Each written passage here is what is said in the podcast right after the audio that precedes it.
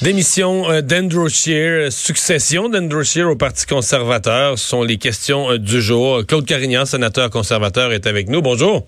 Bonjour, ça va bien? Oui, commençons par parler de la démission de M. Scheer. passage obligé, une bonne décision de sa part?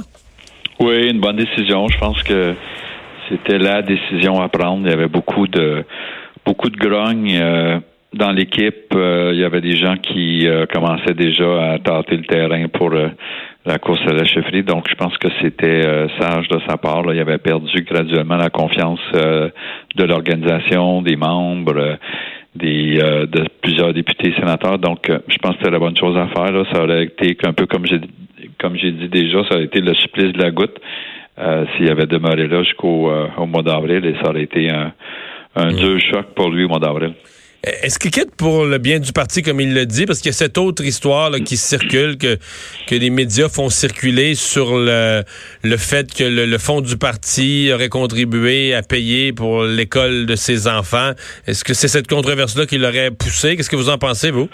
Ben, je pense que c'est un cumul d'événements. Est-ce que c'est ça qui a fait la, dernière petite poussée? Là? On, peut me permettre l'expression. Euh, mais euh, il y a quand même eu euh, des éléments. Là. Je regarde mardi. Euh, John Baird, qui faisait une, euh, une étude sur euh, ce qui n'avait pas fonctionné, a rencontré des membres du caucus du Québec. mercredi, il rencontrait les, les, gens du caucus des maritimes et les rapports étaient assez cinglants. qui ont été faits à John Baird sur toute la campagne, sur la chefferie, sur la confiance. Donc, si j'imagine qu'il a pris le téléphone, qu'il a parlé à John Baird, puis qu'il lui a seulement demandé comment ça va au Québec, dans mon caucus, là, comme quel genre de commentaires que j'ai. Donc, j'imagine que c'est le genre d'input qu'il y a eu.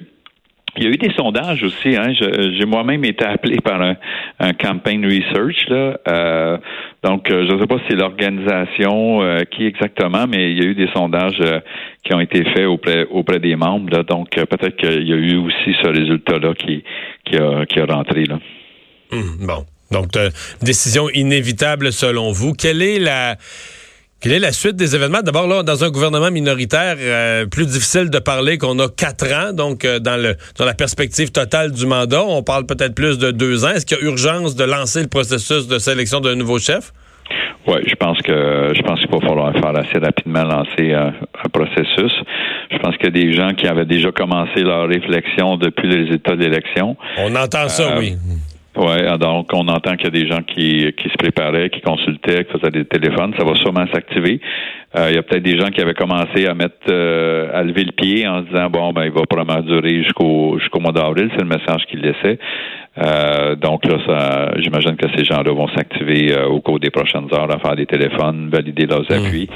Et on devrait voir des noms pointés là, au cours des prochains jours, semaines. J'ai vu sur les réseaux sociaux tout à l'heure une déclaration de Jason Kenney qui aurait dit il y a quelques, quelques minutes que Rona Ambrose ferait une excellente chef au Parti conservateur est-ce que le prochain chef peut encore, ou le, le ou la, le prochain chef peut encore être de l'Ouest? Ben, il y a la question de l'Ouest, mais je vous dirais, il y a la question également d'être bilingue. Et bilingue, c'est pas, ça veut pas dire de faire du, euh, d'être capable de lire un texte en français. Là. Euh, donc, ça prend un chef qui est capable de, de, de parler et de comprendre le français. Mais le français euh, mieux, vous l'avez vu dans les débats. Là, Les débats, si le chef comprend pas le français, là, on est sûr de perdre le débat français. Oseriez-vous dire mieux qu'Andrew Scheer? Mieux qu'Andrew Scheer et mieux que Rona Ambrose. OK. Dans le fond, il faut être capable de parler en français puis d'avoir un espoir de gagner le débat en français. Ben oui, parce que sinon, on, part avec moyen en partant. Là. Donc, on sait que les débats ont un impact euh, sur la campagne électorale. Et si on est certain de perdre les débats francophones, euh, il y en reste un ou deux à gagner en anglais, c'est, extrêmement difficile. Donc, ça en partant. Mais pas juste ça, de communiquer aussi euh, avec le chef pour les francophones. donc, c'est, c'est important. Aussi plus plus euh, plus progressif. Je pense que euh, à ce niveau-là, je pense que Ambrose est correct. Là, est assez hmm. Quand vous êtes plus progressiste, les affaires de religion, avortement, droit des gays, est-ce qu'il faut être complètement en dehors de ça? Ah, il faut sortir de ça. Il faut enlever cette image-là qui est collée au Parti conservateur. Je pense que le, Parti conservateur, euh, exemple, dans, au, niveau du programme vert, on peut être vert et être conservateur en même temps. Brian Mulroney l'était. Donc, il, a fait beaucoup pour l'environnement et c'est le Parti conservateur. Donc, ce n'est pas antinomique d'être conservateur et d'être vert. Euh, donc, il y a des choses comme ça qui, que l'on doit refaire au niveau de l'image euh, du parti et ça va prendre un chef qui, qui correspond à cette image-là. Là. On, on revient avec euh, une, autre image de type Andrew Scheer, ben on va reproduire le même résultat. Là. Mhm. Parce que vous me dites qu'il faut que le Parti vert, le, Parti conservateur soit plus vert, plus proche de l'environnement. Je recevais en entrevue il y a un peu plus d'une heure Maxime Bernier qui me disait euh, le Parti conservateur est devenu trop au centre. Puis il donnait ça comme exemple. Il dit exemple, ils vont choisir un nouveau chef, va vouloir que ce soit plus vert l'environnement. Euh, ce sera pas un vrai conservateur. Euh, Qu'est-ce que vous pensez de ça? Parce que Maxime Bernier, lui, il dit ça donne plus rien d'aller au Parti conservateur. Ils sont au centre, ils sont, sont plus à droite, ils sont plus vraiment conservateurs. Ouais, ben, je pense que je pense qu'il y a un petit peu de nostalgie là. Il doit se manger les doigts, notre ami Maxime, euh, euh, de voir le départ d'Andrew. Je pense qu'il a pris une décision extrêmement rapide de, de quitter. Il doit le regretter.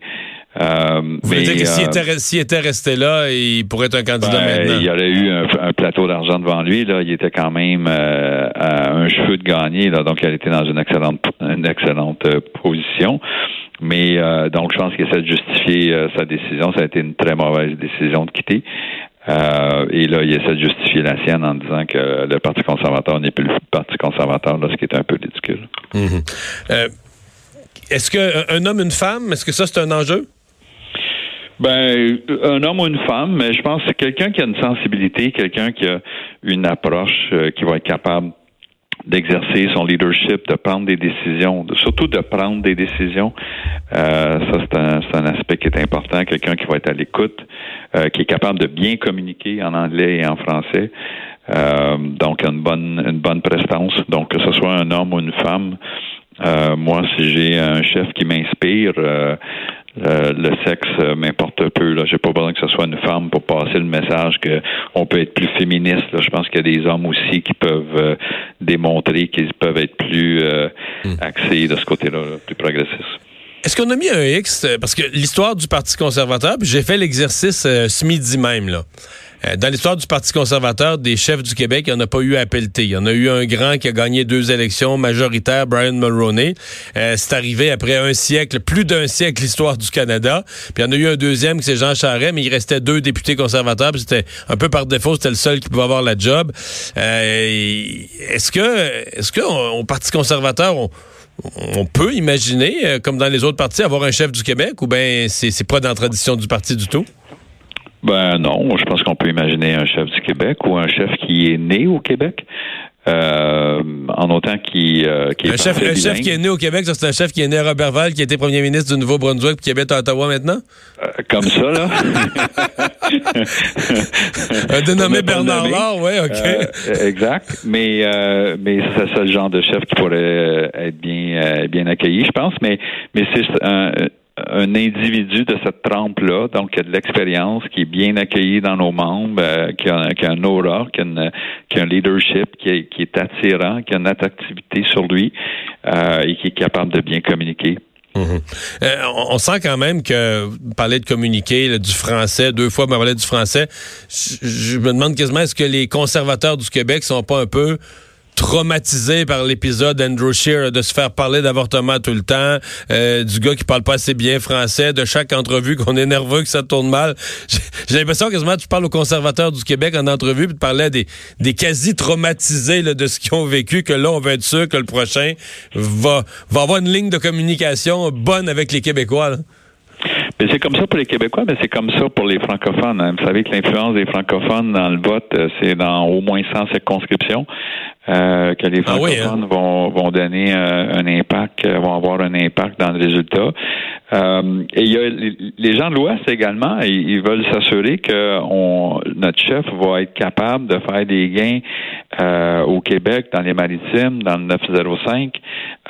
donc, on a beaucoup de voix de l'Ouest qui disent on a besoin d'un chef qui est capable de, de faire des gains euh, dans l'Est. Donc, euh, si ça prend euh, quelqu'un de l'Est, un Québécois ou un Ontarien qui, qui, qui parle super bien français, ben ils sont ouverts à le regarder. Là. On, va le voir dans, les prochaines semaines. Vous allez voir des appuis de l'Ouest à des à des candidats qui vont peut-être surprendre. OK. Donc, vous pensez pas que l'Ouest va se tenir en bloc? Vous avez l'impression qu'il y a des gens de l'Ouest qui, qui, qui, sont tannés d'être dans l'opposition, puis qui, pour espérer le pouvoir, vont être prêts à s'allier des candidats de des candidats du Canada central ou du Canada de l'Est. Là? Clairement, et qui ont aussi cette vision euh, qui est plus ouverte, plus progressiste. Là, euh, donc, euh, il y, a, y, a, des députés, on a parlé d'Ambrose tantôt, mais il y en a d'autres qui, qui ont cette vision qui est plus ouverte, plus progressiste.